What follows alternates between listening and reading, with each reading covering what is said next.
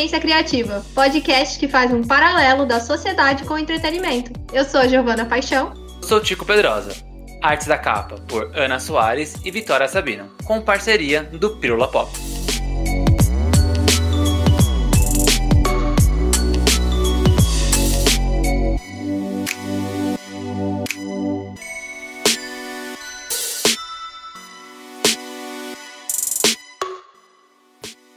Ditado que diz que os humilhados serão exaltados.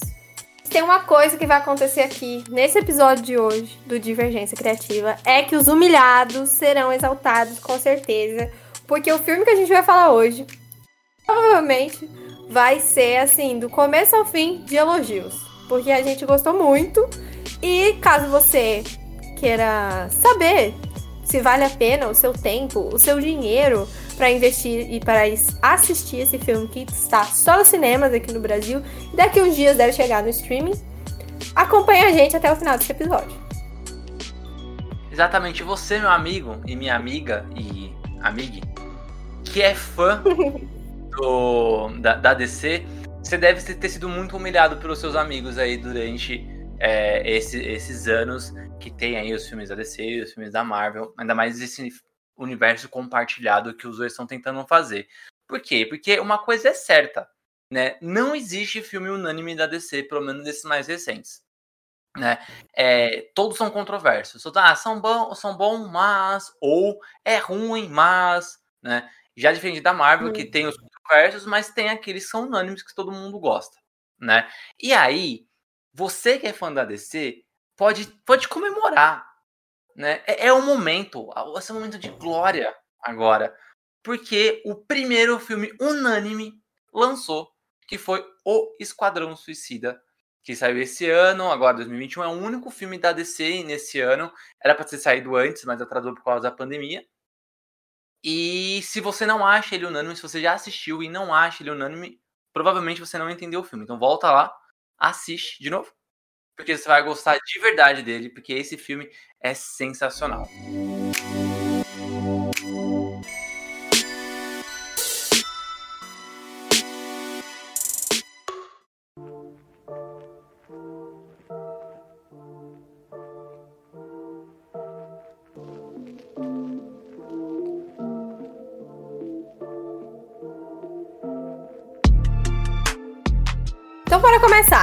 fez uma, uma pauta aqui toda organizada, então eu não, eu não vou estragar todo o prazer de seguir essa pauta.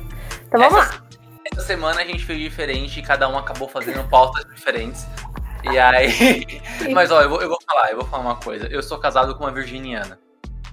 Uh, nossa. Então eu meio que meio que aprendi a forceps a ser meio organizada, entendeu? É, tudo bem. É, é, é, um, é um esforço para mim todos os dias me organizar. Porque eu sou sagitariano, então eu sou o caos. Eu também sou, mas é isso, né? Ou você adapta, e o Darwin diz, né? Ou você adapta ou você morre, então. Morre, é, a gente vai tentando. Mas bora lá, então. Primeiro tópico, a gente vai falar sobre o que tem ligação com o primeiro filme do Esquadrão Suicida, lá de 2016. Nossa, faz tanto tempo, meu Deus do céu, 2016. Esse filme, ele tem ligação, mas, mas não. Eu acho que se eu, é. fosse, se eu fosse responder era essa pergunta, assim. É, eu acho que eles foram um pouco corajosos até de não fazer tantas ligações assim. Eu, eu acho. Porque aí, spoiler alert, né? Eu acho que a gente pode já começar assim. Ah, que tem spoiler, entendeu? A gente vai tentar amenizar, vai. Vamos tentar só Vamos amenizar tentar. as mortes. Deixa o pessoal, deixa o ah. pessoal ah. é, é, se surpreender com as mortes, pelo menos alguns personagens que a gente conheceu lá em 2016, eles estão no filme, mas não por muito tempo. Eu posso dizer morrem, assim. É. Alguns morrem, então acaba que não tem uma continuidade tão grande. Eu tô de acordo com essa resposta, que tem, mas não. E sim, porém não. Talvez, hoje não, mas amanhã sim. É meio aquele meme da Anitta. E... Mas no fim, eu acho que a base ali funciona, né? A gente tem a, toda a construção ali da, da Amanda Waller, que é a Viola Davis, eu preciso, assim, exaltar essa mulher maravilhosa. É, todo o esquema ainda do, do Esquadrão Suicida, que eles têm que ir para umas missões nada a ver lá, que é tudo muito. Todo acordo né, que você tem que fazer ainda tá, tá em pé. No, essa dinâmica não mudou. E ela tem ali a, a, a cartela de detentos para ela conseguir selecionar. Hum, eu acho que esse daqui. Ela faz, ela faz meio um jogo de xadrez, né? Ela fala, ó, essa, essa missão combina com esse, aí você pega um pouquinho desse. E é isso, eu acho que isso ainda, ainda tá funcionando nesse filme novo. É, ela é muito boa. A, a, acho que a, a grande, sei lá, ligação, além desses quatro personagens, né? Quem volta? A Amanda Waller é a, é a Viola Davis, ela volta. O Flag volta. O Capitão Boomerang volta e a Arlequina volta. Esses são os quatro personagens que voltam do, do filme anterior, né? E qual que é a grande ligação tirando isso? É o fato de que nesse filme o Esquadrão Suicida ele já existe. Ele já é um programa do governo dos Estados Unidos que já está em voga já. Diferente do filme de 2016, em que mostra a, a ideia da, da, da Amanda Waller, Viola Davis é atriz. Imagina, a ideia foi dela. Seria incrível. A ideia da, da Amanda Waller de montar uma equipe com, com detentos, né, para barganhar ali a pena deles, porque o Superman tinha acabado de morrer no universo lá do, do, do da DC, lá no, dos filmes, e caso tenha uma ameaça tão forte quanto o Superman, já que ele não estava mais lá para proteger os Estados Unidos, né? Não é o mundo. É, é, isso, é muito, isso fica muito é. claro no Esquadrão Suicida nesse segundo. Que muito. eles não estão não, eles não estão nem aí com o mundo. O negócio é os Estados Unidos, né? E aí, para uhum. proteger os Estados Unidos, eles precisavam de uma equipe que o governo conseguisse controlar. Então, o primeiro filme, ele explica como isso é formado. Nesse segundo, todo mundo já conhece o Esquadrão Suicida. Os detentos já sabem do Esquadrão Suicida. Então, provavelmente, é, fica meio implícito que ali entre 2016 e 2021, talvez a Amanda Waller tinha até colocado outros detentos em outras missões, que não só existiu hum. aquela, mas assim existe, deve ter existido outras intermediárias. Isso fica meio que implícito nesse filme. Então essa é a única ligação, tipo, são os quatro personagens e o fato de o esquadrão já existe, né? Não precisa explicar porque ele é formado. Ele tá lá e é isso, já começa já recrutando e mandando o pessoal pra morte. Porque, olha, a gente, falei, a gente falou que não vai falar mais quem, quem morre. Mas esse esquadrão é realmente suicida. É, esse é de verdade, entendeu? Esse é, é suicida de verdade. Porque, olha. E, e, e, assim, é bem no começo, eu gostei disso, porque no outro eles enrolaram, enrolaram, enrolaram, porque tinha que apresentar toda a situação e lá lá lá. Então, esse, assim, ele já começa no pau. Já começa com a porradaria. Já gostei muito. Já, já se entra já no clima. É muito bom. É, tem aquela morte clássica, né? De que é o cara. Ó, alguém fugindo. Sim. Porque, porque, porque precisa explicar que eles têm um chip na cabeça e o chip serve para explodir a cabeça deles. No primeiro filme uhum. foi o Slipknot. Né? E agora, não vou falar, a gente não vai falar quem foi, mas tem essa clássica morte. Eu acho muito icônica a morte desse personagem, inclusive o ciclo dele. E é tipo 15 minutos de filme e fecha o ciclo de um personagem, muito bom. É, o, o, que é, o que também acho mágico nesse filme é que tem muito ator bom. Muito. E o James Verdade. Gunn não tem problema nenhum de matar ator bom. nenhum, total, nenhum. Total. Geralmente fala assim, não, esse ator é bom, vamos deixar ele para depois. Não, dane-se, matei. matei, tá no meu filme. Eu, ele vai explodir. Exato. Começa com aqueles letreiros, né? Já vou começar falando um dos pontos que, que eu. É, do que gente... os letreiros começam ali. Eu achei muito legal a estética. Aqui, ó, falando da estética, a pessoa cinéfila, né? A estética do, do, dos letreiros, porque no filme de 2016 era uma coisa mais. Inclusive, eu tô olhando aqui pra um copo meu do Cinemark, do Esquadrão Suicida. Olha só. Do pistoleiro? É, do pistoleiro. Enfim, tá aqui na mesa da minha mãe. E a estética do, do primeiro filme era muito verde, era muito rosa, e era tudo muito neon, e era meio agressivo, assim, no olho, sabe? E você ficava meio assustado com as coisas. E esse eu achei ele mais suave. É, é, acho que é mais laranja e amarelo, as cores não são tão contrastes, elas não têm muito contraste e também não agride. Mas, entretanto, todavia, no começo eu já tive um ataque de labirintite, porque começa a girar as câmeras em cima dos personagens, e aí eu, eu tenho labirintite, então qualquer coisa que gira já me tira do eixo. E aí eu fiquei um pouco incomodada, tive que até fechar o olho, assim, no começo, eu fiquei um pouco tonta. De verdade mesmo. Mas eu achei, achei muito legal os letreiros também terem mudado. É. Não, eles, faz, eles fazem uma, um esquema nesse filme que ele é dividido em capítulos. Né? Mas assim, não é uhum. igual Liga da Justiça, que tipo, acaba, faz tum. Aí fica tudo preto, escreve o capítulo. Não, não é assim. O, conforme, não é, com, não é brega. Conforme o filme vai decorrendo, né? Ele, o James Gunn ele pontua pequenos capítulos nesse filme. E aí, cada abertura de capítulo tem um nome do capítulo. E o nome do capítulo é inserido num contexto. Então, às vezes, ele, uhum. ele, ele é alguma coisa escrito na, nas árvores. É sempre inserido num contexto, assim. Eu achei bem legal essa solução deles, aliás. Achei ótimo também. Eu gostei do, do fogo também. Eu acho que é fogo e fumaça. Que é uma. É, é operação. alguma coisa. Aí apaga e aí vira operação é, Harley. Ficou é, muito bom. É, assim, muito gostei. bom, muito bom. É muito legal também. Achei bacana. É, é, assim, de, de, dentre os filmes do DCU, eu tava, eu tava pensando aqui. Hum, eu não sei se é, um, se é o filme, o melhor filme. Eu não, não, não sei. Quando, quando eu tava assistindo ele, eu tava tentando. Eu tava gostando muito do filme, né? Mas eu falei, mas será que ele é o melhor? Porque aquela sensação de euforia, sabe? Eu tô achando o filme bom, mas eu não tô tipo, ah, sabe? E aí tava indo. Né? Mas eu não sei, não, não sei. Eu ainda eu, pode ser, pode ser o melhor da DC. Tá pensando, pensando nesses da, da, do universo expandido, assim, nesses 10 que foram lançados, né? Pode ser, uhum. pode ser o melhor.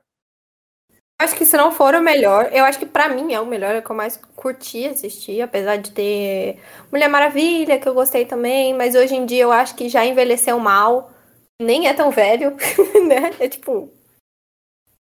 Quantos anos Mulher Maravilha? É o primeiro, pelo é de 2017. Menos? Então, para mim já não faz tanto sentido a, a história. Eu lembro que no, quando eu assisti eu gostei muito, mas hoje eu reassisto e eu acho. Hum... Eu não gosto do terceiro ato. O final é, do é filme é problemático. eu não gosto. É.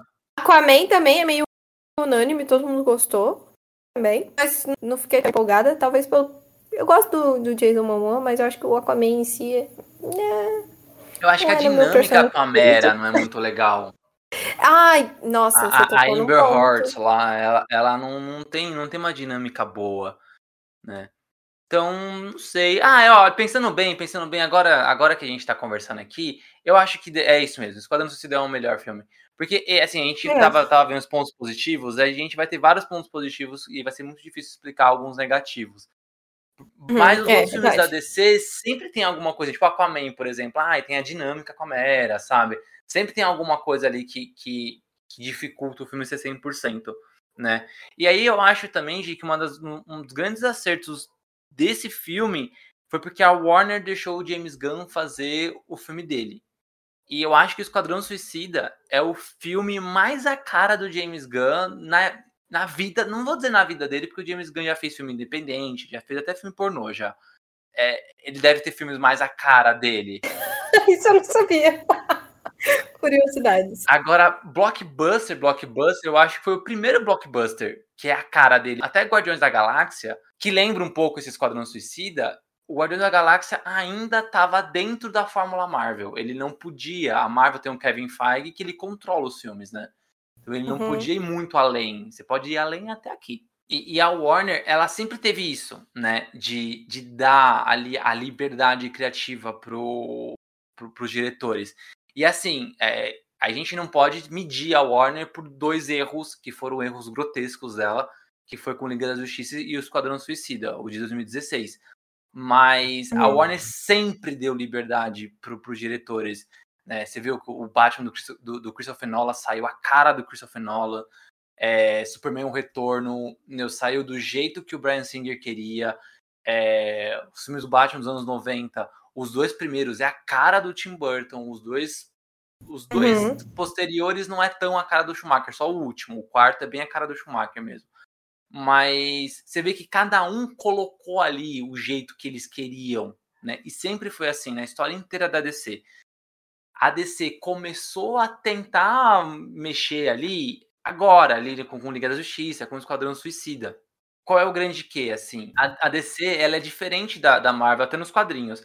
A DC sempre foi boa em graphic novels, né? Em fazer uma história fechada, lançar essa história fora do cânone, e aí depois essa história até pode ser encaixada ou não, mas todos os grandes quadrinhos da DC, quando você lembra, são histórias fora da, das séries mensais, são, são histórias separadas.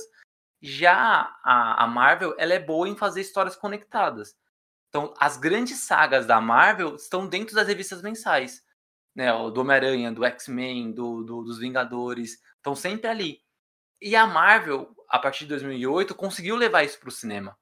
E aí ela faz esse fio condutor que parece que os filmes fazem parte de uma série inteira, né? Um, um vai conectando no outro. A DC ela nunca fez isso. E aí quando eles quiseram fazer igual ao, ao sucesso da Marvel, porque a DC começou a pensar em universo compartilhado depois do Homem de Aço, que foi 2013, né? E, e aí vai copiar um negócio da outra que a outra manda bem e você vai parar de fazer o que você sabe fazer de melhor para copiar o outro. Não, cara, continua jogando no que sabe fazer de melhor. E aí eu acho que Perfeito. Mulher Maravilha o primeiro é muito parecido com o Zack Snyder, né? O, mesmo sendo um bom filme, mas é muito parecido com ele. O Esquadrão Suicida foi picotado porque a Warner queria fazer alguma coisa parecida com o Guardiões da Galáxia. Liga da Justiça foi, nossa, também picotado, regravado, reescrito, porque eles queriam uma coisa mais leve. Então, assim, quer dar liberdade? Dá liberdade. Pronto, e continua.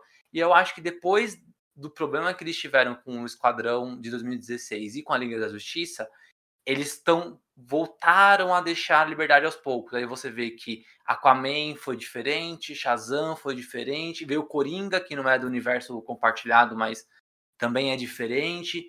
E aí o, o Esquadrão Suicida do James Gunn vem muito a cara do James Gunn. Eu acho que é por isso que faz dar certo. Dá para fazer um universo compartilhado sem precisar ter tudo conectado. Pô, a Alequina que aparece no Esquadrão de 2016 é a mesma que aparece em Aves de Rapina e é a mesma que aparece agora. Só que cada um uhum. dirigida de um jeito. Mas é a mesma. E dá para entender que é a mesma. Não precisa, tipo, ter super ligações, assim, sabe? Uhum. É, justamente que eu ia falar sobre as lembranças quando há essa liberdade. Por exemplo, é, é muito difícil você lembrar de diretores dos filmes da Marvel. Porque, como tudo parece a mesma coisa, né? Tudo, não a mesma coisa. E não é uma coisa ruim. Marvel, calma aí o coração. Não tô dizendo que é ruim. Eu digo que, como tudo tá muito englobado um no outro, tá tudo muito conectado, todo mundo tá na mesma estética. Então parece que eu tô assistindo, na verdade, vários filmes, né? Num só muito bom. A Marvel sabe fazer isso excelentemente. Só que quando ela quer é, dar liberdade para alguns diretores, você lembra deles, do Guardiões da Galáxia, porque ele foge totalmente do tom dos outros filmes que a gente estava falando. Você lembra do, do Thor Ragnarok do Taika Waititi? Que inclusive aparece nesse filme. A gente estava comentando que a gente estava esperando uma piada do Taika e aí não aconteceu, mas tudo bem. Você lembra dessas coisas porque o diretor conseguiu deixar ali, mesmo que esteja tudo ali muito conectado, mesmo, mesmo assim esteja conectado com o resto do universo, o diretor consegue deixar a marquinha dele ali, né? Então você lembra. Já na DC, acontece o que você falou. Cada filme, cada pedaço. Da toa que a gente fala o Batman do Nolan, o Batman do, do, do Tim Burton. É porque você lembra das estéticas diferentes e tá tudo bem ser diferente. Eu acho que a DC também se deu uma perdidinha ali nesse caminho, achando que consegui, eu acho, seguir o mesmo caminho da Marvel, mas tá tudo bem ser diferente, né? Eu acho que para mim tá ótimo. Inclusive, é, eu também concordo contigo que ele falou que o James Gunn, esse é o filme mais é, a cara dele, por justamente é, não ter esse respaldo da Disney, Kevin Feige, porque eu não vou falar os personagens, mas assim, explodem, cabeças explodem, corpos explodem nesse filme. E você não vai ver isso, porque a gente já sofreu demais com o corpo despedaçando, despedaçando quando o Thanos estalou o dedo, entendeu? E a gente já ficou assim, ah, meu Deus do céu! E todo mundo ficou assim, porque não faz parte da, da, da estética, né? Então, eu também concordo que foi o filme que ele mais teve liberdade, porque se ele pudesse fazer isso em Guardiões da Galáxia, eu acho que ele faria. Mas não faz parte, né, daquilo. Não faz parte daquele universo. Não, não combina. Agora, aqui, Esquadrão Suicida, o, o segundo filme, combina muito e eu adorei cada cabeça. que péssima essa frase. Mas cada cabeça que deu uma explodida na tela, eu fiquei, uh, nossa, hum, legal. Eu concordo, eu gosto disso, eu gosto que o filme, o, filme não, não se leva a sério. E assim, não é que ele não se leva a sério a ponto de ser é, ridículo. Eu, não, ele não é ridículo, né? Não é, não é um filme. Não é um filme que ele dá ali vergonha. Tem uma cena que é bem constrangedora, que é com, com o Peacemaker. Mas Sim. ela faz sentido Todas. dentro do, do. Oi? Todas. Audaz. Né? Todas são Audaz. constrangedoras. A da sunga. Nossa, muito ruim. É, ela é bem constrangedora. Mas, tipo, faz sentido. Porque o Peacemaker, ele, ele é o povo americano no mesmo cara, né? E aí é o cara que se acha, é o cara que. o nome dele é pacificador, né? Em português. Então é o cara que uhum. fala que para manutenção da paz ele mataria mulheres e crianças. Né? É. Então, ele, ele é, é essa é a personificação dos Estados Unidos, né?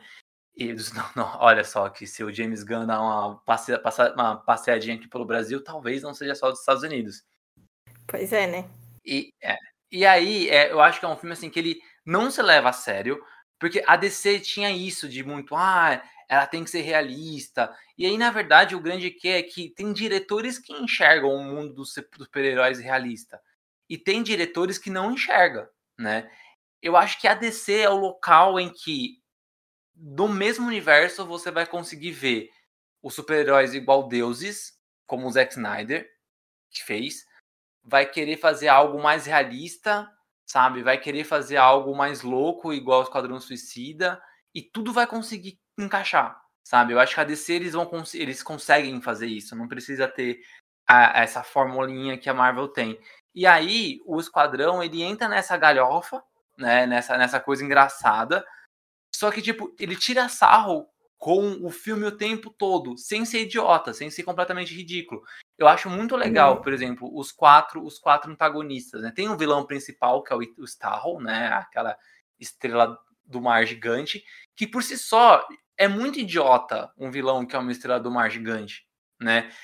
E, e eles tiram né? sarro disso eles tiram sarro disso do filme, né? E aí você tem o governo americano, que é muito caricato, o governo de Porto hum. Maltese, que é onde a história se passa, que também é muito caricato, e você tem um vilão pensador que é burro pra cacete. Não. não é que ele é burro, não é que ele é burro, ele é inteligente, mas ele não é perspicaz, né? Ele, tipo. É, falta, falta um pouco de malícia nele ali pra entender umas coisas. Falta. Falta um pouco. Falta. Ele não é, tipo, por exemplo, esse, esse, mesmo, esse mesmo vilão, ele teve, não o mesmo ator, né? Mas o mesmo vilão ele teve na, na quarta temporada da, da, da série do Flash. E ele era super calculista, inteligente e tal. Esse né, não, uhum. não é o mesmo. Você pode ficar, ficar tranquilo se você acha que vai encontrar o mesmo cara, não vai.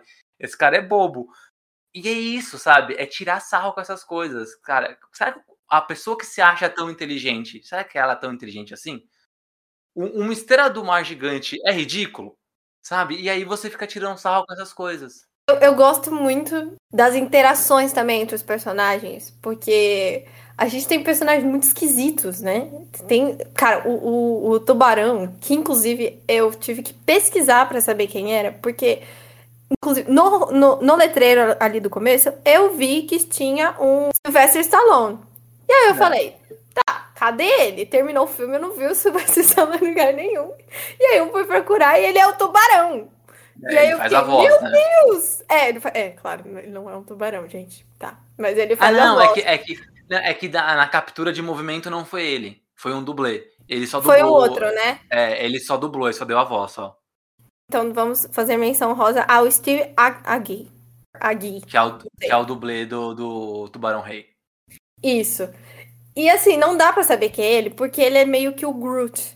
E aí, paralelo também, né? Porque ele só fala algumas palavras, né? O Groot só fala Groot, I'm Groot, mas o, o, o Tubarão Rei fala pouquíssimas palavras, é muito engraçado. É muito Então, bom. tem personagens toscos que você olha e se não trabalhar direito, fica feio. E eu acho que é uma das grandes viradas do James Gunn é que ele sabe trabalhar com essas coisas. Ele sabe trabalhar com absurdo, ele sabe trabalhar com personagens esquisitos.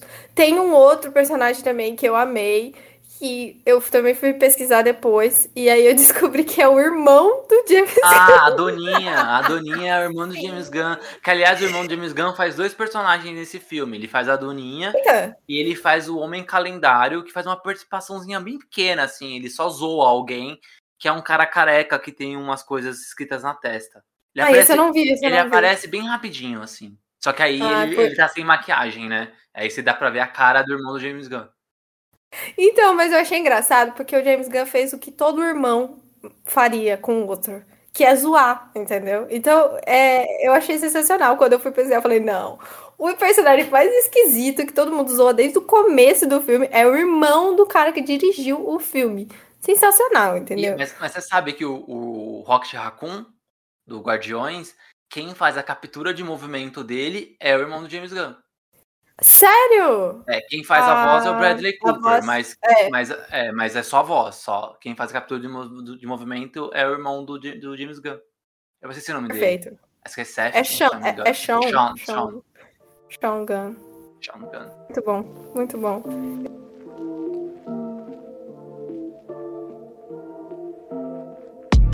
A gente tem o coração desse filme, que é a, a, a Caça-Ratos 2, né?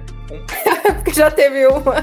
Já, não, e é mó legal porque o, o Caça, Caça-Ratos 1, o primeiro Caça-Ratos, é um vilão, né? Que no, Hum. no, no filme é interpretado pelo Taika Waititi, mas ele só aparece em flashback, né?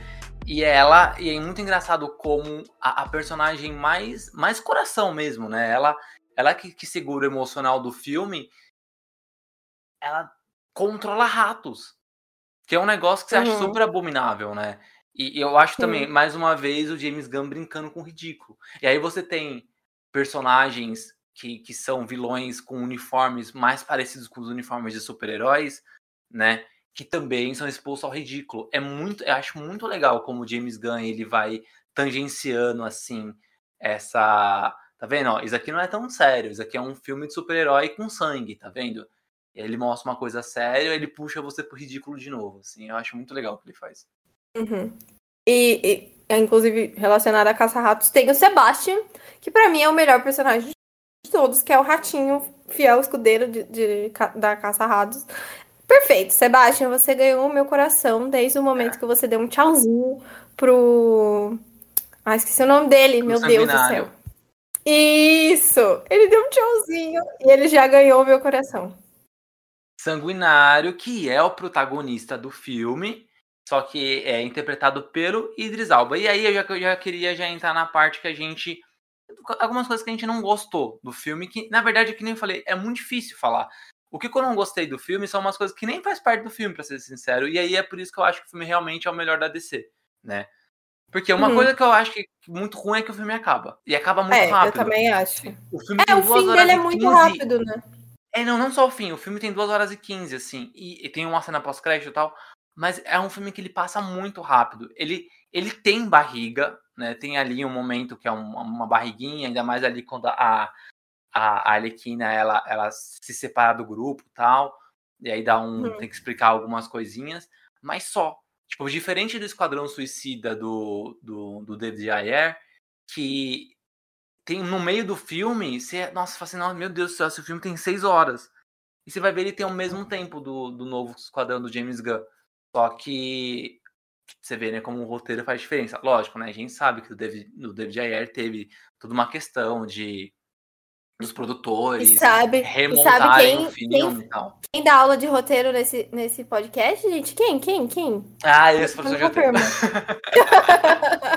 então, se você quer aprender a fazer roteiros tão excelentes quanto Esquadrão Suicida 2, faça aulas com Tico Pedrosa. É Exatamente. isso. Como a gente já falou no começo do episódio.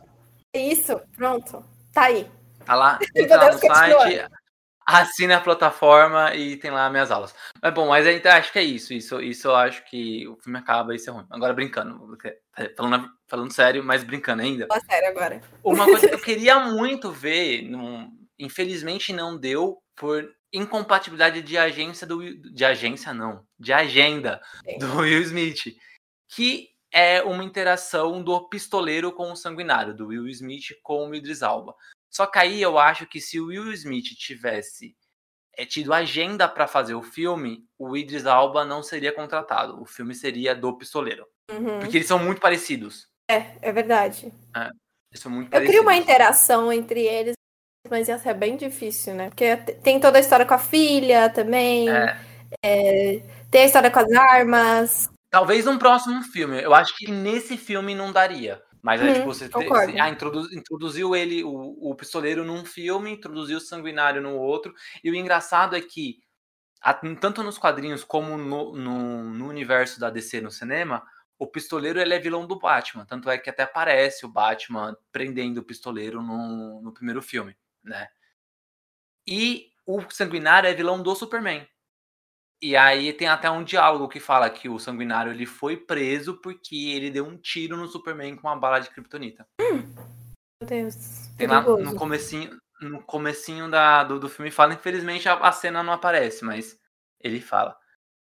Seria incrível. É isso. Não tenho mais nada para reclamar, não. Olha, eu tenho alguns pontos para reclamar, mas são pontos tão mínimos que assim, vai parecer que eu tô sendo bem chata mesmo. E eu tô, na real. o primeiro ponto é que a gente tem a nossa brasileirinha, a Alice Braga, também. Verdade. Tá fazendo o papel dela de representante da América Latina, que eu adoro, inclusive. E eu me incomodo um pouco da cena que, que eles vê, encontram ela, sabe? Que ela, ela supera muito rápido a matança que aconteceu. Isso me incomoda. Tipo. Ah, é verdade, verdade. É super, tipo. É, que a gente não quer contar uma... spoiler, mas, mas é algo é, que para ela eu acho que seria, seria significativo, entendeu? Exato. tipo assim, em um diálogo, ela. Não, bora, bora, pra, bora pra frente, sabe? Eu fiquei. Poxa, moça, eu tinha que ter um pouquinho mais de resistência. Isso, assim, mas é tão rápido que você supera também essa cena, tá? É, é passar rápido. É, a outra coisa, cadê? É... Ah, a outra coisa também envolve ela, mas não só ela, que é toda a questão política. Eu gosto bastante. Porque eu acho que eles foram corajosos de mostrar a influência dos Estados Unidos nas políticas internacionais. Eu achei corajoso assim, claro que eles são sutis. Estados Unidos, por favor, influencia aqui no Brasil e mata logo o Bolsonaro. que horror. Pela... Não, a última vez que os Estados Unidos se meteu muito aqui, não deu muito certo. Então eu não sei se eu quero não, Mas não, não, mas é que então, mas ali eles estavam era era um, era presidente republicano, tal. O Biden tá aí, o Biden democrata. Ele é cuzão também, ele é. Ele tá bombardeando a Somália, é. mas bombardeia aqui também. só o Planalto, faz só questão. Só o Planalto, só, é. Só, só foca naquele centrinho. Enfim. Exatamente. Mas eu achei corajoso deles fazerem tudo isso, porque não é muito comum isso acontecer. Geralmente os Estados Unidos aparecem como salvadores da pátria e pacificadores.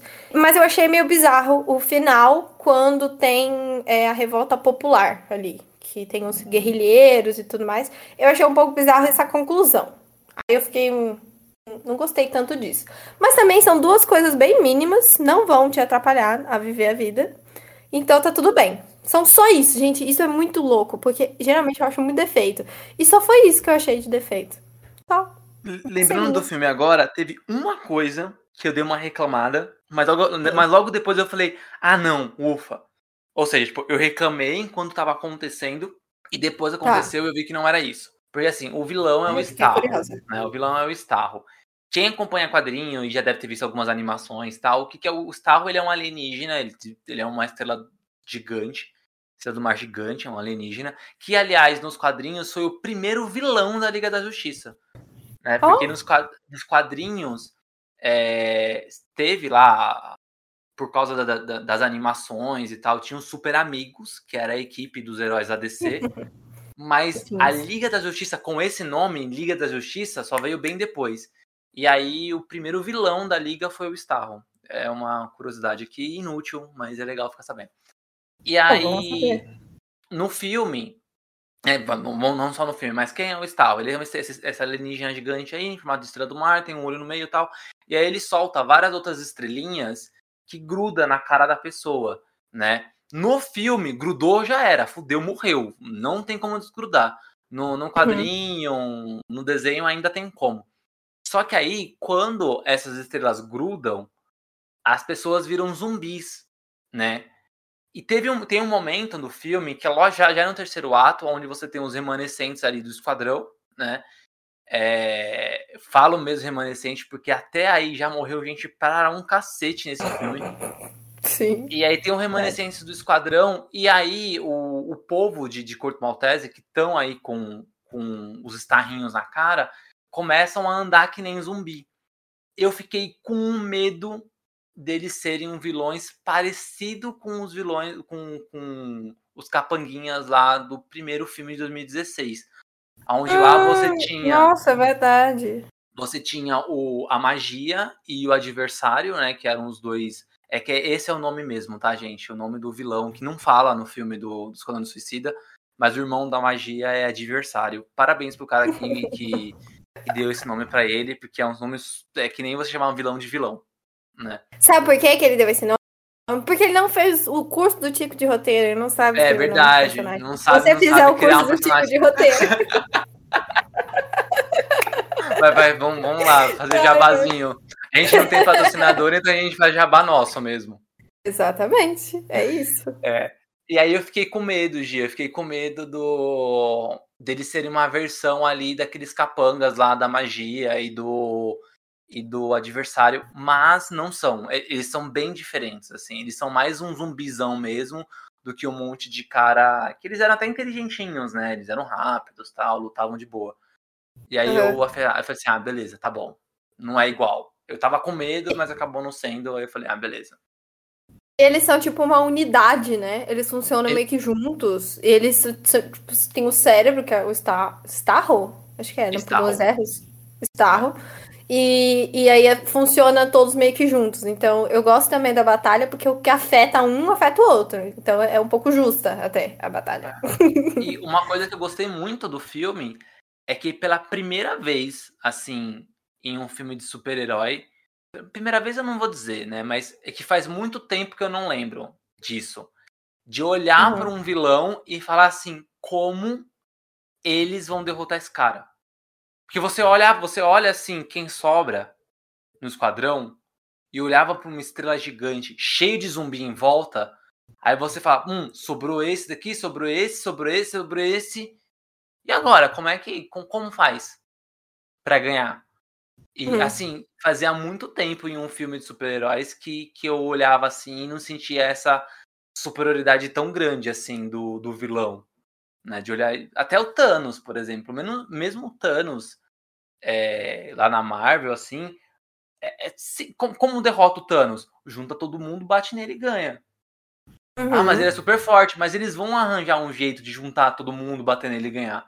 Então, desde o começo, você já sabia que de alguma, de alguma maneira ia juntar todo mundo, bater e ganhar. Óbvio que tem todo o lance de, de como faz isso. Mas você, tipo, meio que consegue imaginar. Os que sobram do esquadrão no final do filme, você olha assim e fala assim, mano, você junta eles, não dá um. Exatamente. E fora que, tipo, Thanos, o Thanos vai ter o Capitão América, vai ter o, Homem de Ferro, vai ter o, o Homem-Aranha, vai ter o Pantera Negra. Aí você olha pro filme do Esquadrão e você encontra um time e você fica, meu Deus. É, gente, eu acho que não vai dar. Sabe? Não, e que não é um time, porque até o final do filme não sobra time. É tipo, eu não sei se você acompanha o, o Thiago Ventura dos sim, 300. Sim. É, e conta então, quantos? Pra mim é isso. Até quantos? É basicamente isso pra mim, essa é, cena. Mas é. Aí, aí não. Aí não dá, né? Aqui, ó. Pra ele não dá. É, aí, é muito sensacional, né? Aí sobra os dele os meus. É tipo isso mesmo, sabe? É Faltou o Tigas ali. Exato. Faltou o Tigas, faltou o Tigas. Tiago Ventura, tá aqui a piada que você vai fazer, tá bom? Tá aí, eu dei de presente pra você. Uma nova piada, pra você renovar esse, esse, esse repertório.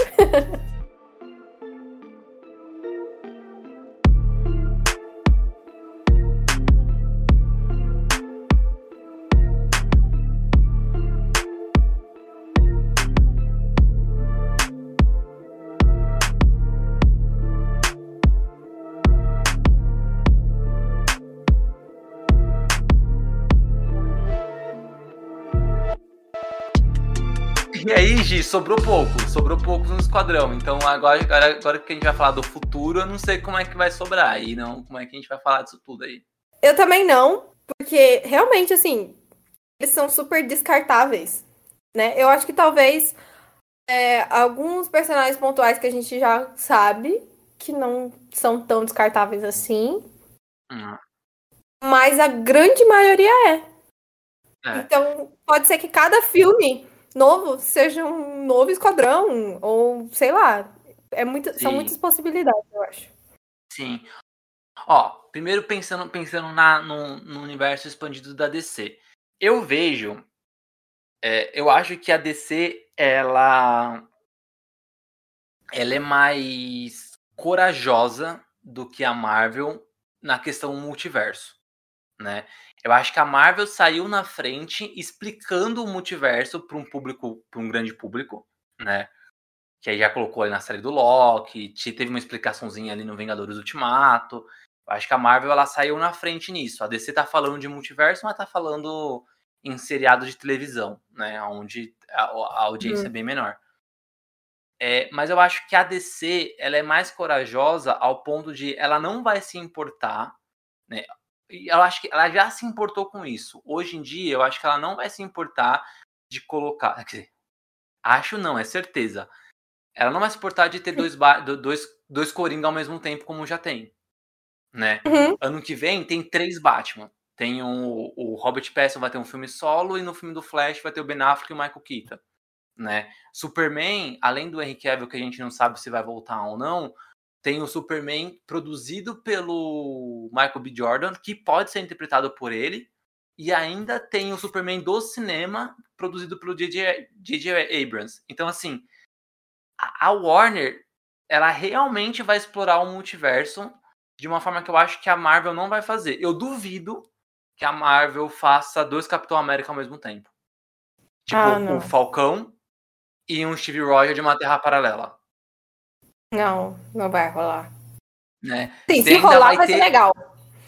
É, Mas, mas eu eu, duvido. duvido. É, eu ainda acho que a Marvel vai, vai mesmo, mesmo não existindo mais uma Terra principal, teoricamente, eu acho que elas, eles ainda vão, vão seguir com essas franquias do MCU como a Terra principal.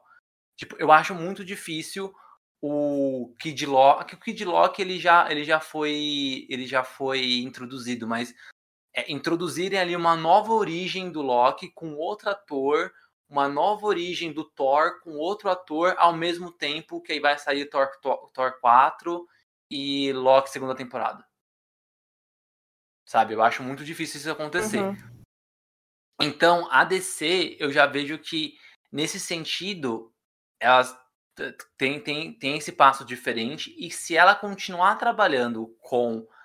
é, dando ali a, a liberdade para cada produtor, para cada é, diretor e roteirista trabalhar um filme sozinho, né? De novo, pode até ter ligações, pode. Tipo, a Alequina passou ali em três filmes, Rick Flag passou em dois, os personagens eles vão andando nos filmes, mas sem a necessidade de tipo, ai, a- aquilo que aconteceu no filme anterior é, impactou nesse filme, é por isso. Não, sabe? Tá tudo bem. Então eu acho que se continuarem assim, eu acho que é um bom caminho pra descer. Já do Esquadrão, Giovana, tem uma, tem uma cena pós-crédito. Eu gosto da cena pós-crédito. Apesar de ser uma novidade pra mim saber que vai ter série. Sabia disso não, viu, Tico? Sabia? Juro. Ah, Inclusive, ah, esse personagem, Sabia? Como você não sabia? Na- eu sabia. no episódio 8 do podcast, a gente comenta sobre. Ó, o Giovanni, você não tá ouvindo o podcast que você grava, não, menina? Sério? Nossa, é... minha memória ruim, tipo. No, no, episódio 8. Aliás, vocês aí ouvindo, se vocês não ouviram, ouve lá, porque aí a gente comenta sobre os, diretos, diretores criativos e tudo mais, atores, que são que foram demitidos ali em algumas produções por algumas polêmicas, seja ela política ou não. E o James Gunn, ele era da Marvel, né? Ele tinha contrato com a Marvel, não era, não era de exclusividade, mas ele tinha feito Guardiões 1 e 2. E aí, por causa de uns tweets antigos que subiram, né, sobre alguns, algumas piadas sem graça que ele fez, ele foi demitido da Marvel. E aí uhum. a DC contratou ele. E aí, quando a DC contratou, ele deu, deu, deu carta branca, né? Falou assim, ó, o que, que você quer trabalhar aqui? E aí ele, eles até ofereceram fazer um filme do Superman, se eu não me engano. Ele não quis. Ele quis pegar o Esquadrão Suicida e pegou a série Peacemaker que na verdade é a primeira série da, da DC que tem ligação direta com os filmes. Que vai estrear Uau. no HBO Max em janeiro. Eu gosto muito do personagem do Peacemaker. Apesar dele ser um cuzão, eu adoro ele. Assim, ele, é, ele é um cuzão na medida que é bom não gostar, sabe? É, ele é o típico anti-herói. Não tem como é. você gostar dele. Não dá assim. Quando você pega outro anti-herói, tipo Deadpool, Justiceiro. Esses caras, eles são anti-herói mais ou menos, porque eles são carismáticos. O, hum, o Peacemaker tipo não. Loki. O Loki. O, o, o Coringa. É, não, o Coringa, o Coringa não, né? É vilão, né? É nem anti-herói. Ele, você. ele, é, você reagir. Ele, ele, é vilão de verdade. Mas não, o Deadpool. O Deadpool acho que é um bom exemplo de, é. de vilão. É, vilão não, anti-herói que a gente gosta. E agora, o Peacemaker, não tem como gostar dele. Ele, ele é um cuzão de verdade, assim, não dá para gostar. Tudo bem que ali a dinâmica dele com, com o sanguinário no filme é bem legal. Falar que gosta do personagem, nossa, eu ó, me identifiquei com ele. É difícil porque ele é bem, ele é bem idiota, sabe? Ele é bem, bem nossa, cuzão mesmo, sabe? Eu não quero ser amigo de uma pessoa que nem ele. É uma personalidade mesquinha, sabe? O cara acha é. que ele é o melhor de é. todos e todo mundo tá abaixo dele. Lógico que, de novo, dentro de, uma, de uma dinâmica do filme e que tem um sanguinário que é tão bom quanto ele no que faz, eles têm uma, uma competição interna. Mas Sim. é uma personalidade bem de cuzão, bem de cuzão, assim. E aí eu, eu tô muito curioso para saber como é que vai ser uma série protagonizada pelo Peacemaker. E agora que a gente falou disso, imagina se colocasse o pistoleiro junto. Não ia funcionar. Porque ia ficar uma batalha de ego típica. É, não, é, ficar os três não mesmo... ia funcionar, realmente. É boa escolha. Não, no mesmo filme não. Mesmo filme, Deixa não. pro próximo. É, e aí tá, que, que, aí é uma coisa que eu gostaria de ver, assim, caso tenha uma sequência, eu gostaria muito de ver uma dinâmica do, do pistoleiro com o sanguinário. Eu, eu gostaria de ver sabe? E aí, Gi, teve um produtor, do, um produtor dos filmes da, da DC, o Charles Hoven. Ele disse que o James Gunn já. Eles querem, a DC, a Warner quer que o James Gunn volte, né? E já tem conversas preliminares para o James Gunn voltar para DC assim que ele terminar o Guardiões da Galáxia 3 na Marvel. O James Gunn ele vai fazer. Ele vai gravar ao mesmo tempo o especial de Natal dos Guardiões e os Guardiões da, da Galáxia 3, o especial de Natal sai ano que vem, em dezembro, uhum. e Guardiões estreia em 2023, se eu não me engano. Então, o James Gunn só deve voltar depois. O Charles Hoven, ele comentou, né, que há possibilidade do James Gunn, de, não, não do James Gunn dirigir, mas da, da Warner tentar oferecer Liga da Justiça pro James Gunn. Hum. E aí seria muito massa, mas muito massa, se o próximo filme da Liga fosse uma espécie de Liga da Justiça junto com o Esquadrão Suicida. Nossa, ia mesmo. Eu ia achar bem legal. Agora, quem você imagina o Jason Momoa ali junto com o Idris Alba, junto com o Will Smith? Eu uhum. achei bem legal. Cinema, vamos ver, assim, tipo, na, não tem nada confirmado. O Charles Holden, o Hoven, ele falou isso daí numa entrevista. Né? a gente só Mas, torce. De, a gente só torce. Mas, de novo, né, o James Gunn, se ele fosse pegar Liga, eu não sei se o filme da Liga seria um filme para maior de 18 anos. Então, não sei se ali ele teria tanta liberdade como teve com o Esquadrão Suicida. Mas ele também poderia não querer fazer filme. Ele não quis fazer o Superman, ele poderia não querer fazer Liga da Justiça e escolher ou continuar uhum. Esquadrão ou fazer outro filme. Mas parece que já tem conversas preliminares. Então, vamos esperar. Vamos esperar aí. Acabou, acabou lançou Guardiões da Galáxia. Certeza que ele já vai, já vai sair um anúncio do filme. Só não pode sair antes para não atropelar. Mas eu acho que é isso. É, é lançar Guardiões da Galáxia, eles já vão anunciar um próximo filme do, do James Gunn com a DC. Temos, eu quero. E tem a Alequina. A Alequina, eu acho que ela também é outra que, que merece mais filmes solos, assim. O Aves Rapina eu gostei bastante. E na época ainda que a, a DC tava ali decidindo o que fazer com a Alequina depois do Esquadrão Suicida, teve um boato de que ela poderia fazer um filme chamado Gotham City Sirens. É a Arlequina, a Mulher Gato e a Era Venenosa juntas. Nossa, quero. Gostaria de Eu quero ver. tudo, Gostaria na verdade. Eu, eu, inclusive, você me lembrou de uma coisa agora que eu acho que também um dos grandes acertos desse filme é não ter nenhum romance. Verdade, né? Tem, Verdade, acaba. Não tem, não tem. Aí quando tem, quando você acha que vai ter, não tem. Muito bom. Eu, não tem, eu é verdade. Um susto, inclusive, nessa cena da Alequina, eu tomei um susto de verdade, eu dei um grito. Porque eu tava, ah, legal, né? Ah, tá bom, né? Ela tá ali super achando. E aí ele começou a falar umas coisas e eu falei, eita. Aí do nada, meu Deus, tá. Onde, é. onde que a gente vai parar com esse filme, sabe? Porque você já tava vindo de uma sequência muito, muito intensa. E essa cena mais românticazinha, ela dá um, ah, um respiro. E aí ela acaba meio. Socorro! E, e aí eu, eu acho que um dos grandes aceitos é não ter romance.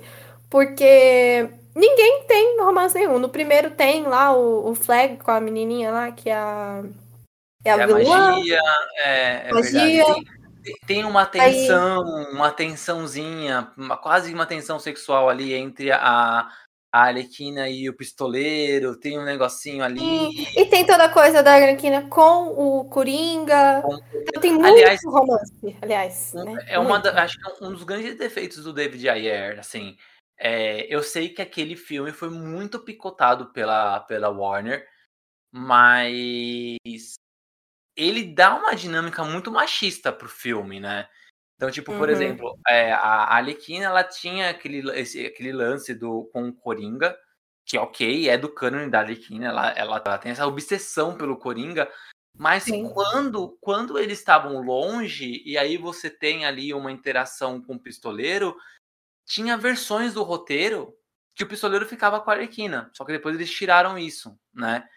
Ou seja, chegaram a escrever esse tipo de romance. Pô, além dela ter ainda isso com Coringa, precisava ter um romance dentro do filme. E aí todas as a, a forma que ela era colocada no filme, as, as vestimentas e tudo mais. Então, querendo ou não, o Ayer ele tinha essa visão meio estranha, assim, né, para uhum. colocar ela dentro do contexto. O James Gunn, meu, que, que, que que respeito, né, pelos personagens femininos, assim. Tanto ela Também quanto achei. Ratos dois, sabe? Não tem, não tem nenhuma cena. Ah, tem um momento ou outro, assim, que a Arequina ela rasga, ela tá, tá um, um, ela usa um vestido no filme, ela rasga e aí mostra as coxas. Mas assim, durante as cenas, assim, de longe, não tem nenhum foco na coxa dela, sabe? Nada, nada de bunda, nada de, de, de decote, nada, nada, nada. E ela luta muito com aquele vestido, né? Então eu achei, eu achei ter alguma coisa dessa, mas não tem. Não tem nenhuma cena que de baixo para cima para mostrar a perna dela, sabe? É muito ela lutando e ela com as armas e, e, e eu adoro que voltaram com a estética do, do Aves Rapina, né? Que ela vê tudo meio explodindo com flor, é, é, é bonito e, e, e eu fiquei feliz que, que não teve. Porque no primeiro filme teve. Ela usava aquele short super curto. Ah, no começo do filme, que ela fica pelada na frente de todo mundo. Ai, sim, sim, sim. Eu acho que a única vez que assim, usaram dava pra ver mais a perna dela foi quando ela enforcou o rapaz com as próprias pernas. É, não, mas aí não, é, mas aí não, não, tinha jeito. Mas assim, eu acho jeito. que o James Gunn ele tem ali um, um, respeito, sabe? E aí uma coisa que eu acho bem. Quem tá, tá falando assim, ah, não, vamos talvez né, ter um filme da, da Gotham, City, Gotham City Sirens, né? Quem tava. É, tava conversando com a DC lá atrás, isso lá em 2016, 2017, para fazer esse filme, era o David Ayer. Né? Então ele provavelmente ia dirigir ou produzir esse filme. No IMDB, ele, é, ele tá acreditado como produtor desse filme. Então, esse filme ele ainda tá tramitando ali pela Warner. E o David Ayer, tudo bem, produtor, produtor, até o Zack Snyder é produtor do novo Esquadrão Suicida. Então, não quer dizer muita coisa, né? Dependendo ali uhum. do que você faz como produtor. Mas eu gostaria de ver a Alequina de novo sendo dirigida por uma mulher. E aí pode ser a mesma diretora do, do Aves de Rapina, que agora me fugiu o nome dela, tá, a gente não acabei não notando na pauta, mas até pode ser ela de novo. E eu gostaria de ver até a Alequina junto com a Era Venenosa e a Mulher Gato, né? E aí não é não é a não é a, a, a Zoe Kravitz, porque a Mulher Gato da Zoe Kravitz é de outra terra, né? E aí tinha que contratar uma nova atriz tal. Mas eu gostaria de ver as três juntas, e não só as três, mas trazer as aves de rapina de volta. Né? Imagina um, um filme, sei lá, de um filme de assalto, em que a Era Venenosa, a Alequina e a Mulher Gato se juntam, porque precisam roubar alguma coisa. Uhum. Né? E aí você pega a, a Mulher Gato, é uma, uma das maiores ladras, precisa de alguma coisa, às vezes uma poçãozinha, um ácido, alguma coisa da área venenosa para invadir um lugar e acaba recrutando a, a Arequina porque estava no meio do caminho e que aí é assim que ela vai aparecer. Sim, eu, eu ia curtir. Também, aí nesse filme de assalto, quem vai impedir esse assalto é as aves de rapina, que também é um trio. Né? Quem sobrou nas na, na aves de rapina? Canário Negro, a a Caçadora e a René Montoya. Então eu acho que dá para fazer um, alguma coisinha assim, sabe? As Gotham City Sirens contra as Aves de Rapina, num filmezinho ali, protagonizado pela, pela Alequina, e aí você tem um vilão maior, né? Que para não ficar essas tretinhas delas, pode, aí pode ser um mafioso, um pinguim, talvez, sabe? A DCU também hum. ainda não, não falou do. Caramba, seria uma boa introdução ao pinguim, né? Seria. E aí você pode, sim, enquanto o universo do, do, do Robert Pattinson tem um pinguim mais sério, né, que é feito pelo Colin Farrell, no DCU você poderia ter um cara bem caricato, mais parecido com o Danny DeVito, mais parecido com o pinguim de Gotham, sabe? Que é mais caricato, mais cheio de trejeito, sabe? Mancando, falando afetado. Eu ia gostar muito de ver isso, muito. Eu também, eu também. Eu gosto das personagens, né? Eu, eu lembro muito da Arlequina no, nas animações. E da Era também. E eu acho que foi, foi uma das coisas que eu mais consumi da DC foi a animação. Eu, eu cresci assistindo é, Jovem Titãs. Todos os filmes, eu e meu pai, a gente assiste sempre que dá. Meu pai assiste bem mais do que eu. Meu pai, meu pai deveria, inclusive, ter um podcast, porque ele assiste muita coisa. Chama ele. Eu vou ter que chamar ele algum dia. É, inclusive agora, ele tá assistindo um anime que, meu Deus do céu, assim, é um anime que eu não consigo assistir e ele tá adorando. E eu lembro de todas essas interações entre essas personagens. Então, a Harley Quinn, ela, ela é ai, perfeita. Então, eu, eu, queria muito ver mais dela com outras mulheres também, da, da DC, que também tem outras seria, seria muito, muito gostoso de ver. Como foi Aves de Rapina? Foi muito gostoso assistir. Eu lembro de assistir e me diverti bastante assistindo.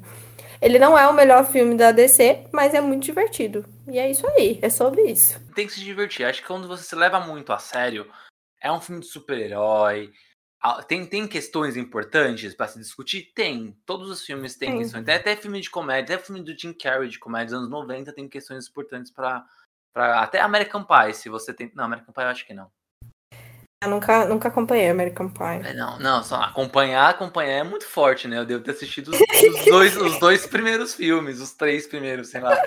Tem dez Aí, filmes. já acompanhou três filmes. Sei lá, mas tem filme pra caramba. Tem sete, oito, sei lá. É. Nossa, Não, eu, eu é achava o demais. auge do auge, assim.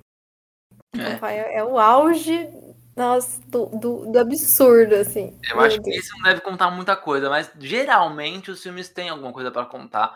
Mas você não precisa se levar a sério sempre, né? Eu, fico, eu, le- eu lembro do. do Meu Liga da Deus, eu posso comentar uma coisa que eu amei muito e eu esqueci de comentar, que agora eu desci aqui no, no roteiro e eu vi. Na cena do bar, toca Mica Barbosa, Carol, Carol Conká e Glória Groove. Toca a Verdade. música é, Quem Sabe Joga. Acho que é isso. É. Quem tem, joga. Quem tem, joga. Quem tem, E aí joga. eu não conseguia prestar atenção. Eu assisti essa, essa cena duas vezes, porque eu só conseguia cantar aqui, ó, sem ficar mexendo. É. E aí foi muito legal, porque eu assisti em inglês, e aí a música era em português, e eu tinha que entender o diálogo em, inglês e, não, e tentar não cantar em português. Foi meio confuso. Consegui. É, Eu amei muito essa cena. Nossa, obrigada a pessoa que escolheu essa música. Os brasileiros se satisfazem com uma coisinha dessa, entendeu? A gente se satisfaz com um pouco. Uma bandeirinha do Brasil, uma atriz no meio ali do elenco brasileira, uma musiquinha. É isso que a gente espera. É isso que a gente espera, é isso. E aí a gente tam- também já deu aí um monte de dica aí pra DC fazer o- os filmes futuros aí da, da DC. Ó, o James Gunn aí, se vai ser Liga da Justiça, se vai ser Esquadrão Suicida, e aí eu não sei. Mas dá lá, dá o Arlequina de volta lá pra menina do Aves de Rapina, pra diretora, e de- coloca aí a Mulher Gato aí, coloca a, a Era Venenosa, puxa lá as Aves de Rapina e eu acho que vai ser sucesso. Também acho. É isso aí. Temos um episódio, Giovana Paixão. Ê, foi um episódio muito gostoso. Eu gosto quando as coisas dão certo. Eu gosto quando eu gosto das coisas. É bom falar de filme legal, né? Eu tava. A gente sempre tem medo, né? Ainda mais quando é a DC, é tudo controverso e tal. Aí vem um filme tão bom assim, você fala, não, não é possível. Né? Então, E aí agora, agora é esperar, porque o próximo filme da DC é só em março do ano que vem. Enquanto isso, a gente tem nossa. ainda. é, só em março com o Batman. Só que enquanto isso, a gente tem. É, Sh- Shang-Chi, tem Eternos, tem Homem-Aranha 3, tem série do Gavião Arqueiro, tem o Arif, tem um monte de coisa ainda pra gente conversar. Tem Miss Marvel ainda, né?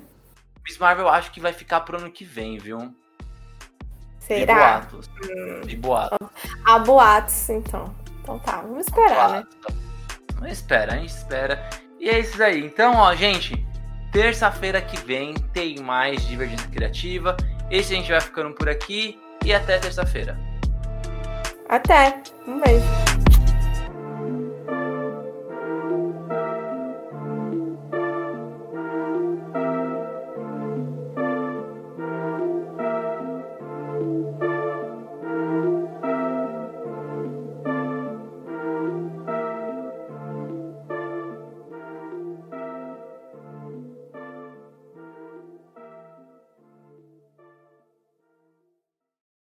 Você ouviu o Divergência Criativa. Gostou do episódio? Nos siga nas redes sociais. Apresentadores, arroba Tico Pedrosa e arroba paixão.gio. Ilustradoras, arroba anarte.soa, com dois N's, e arroba itsartv. Podcast, arroba Divergência Criativa. Até a próxima!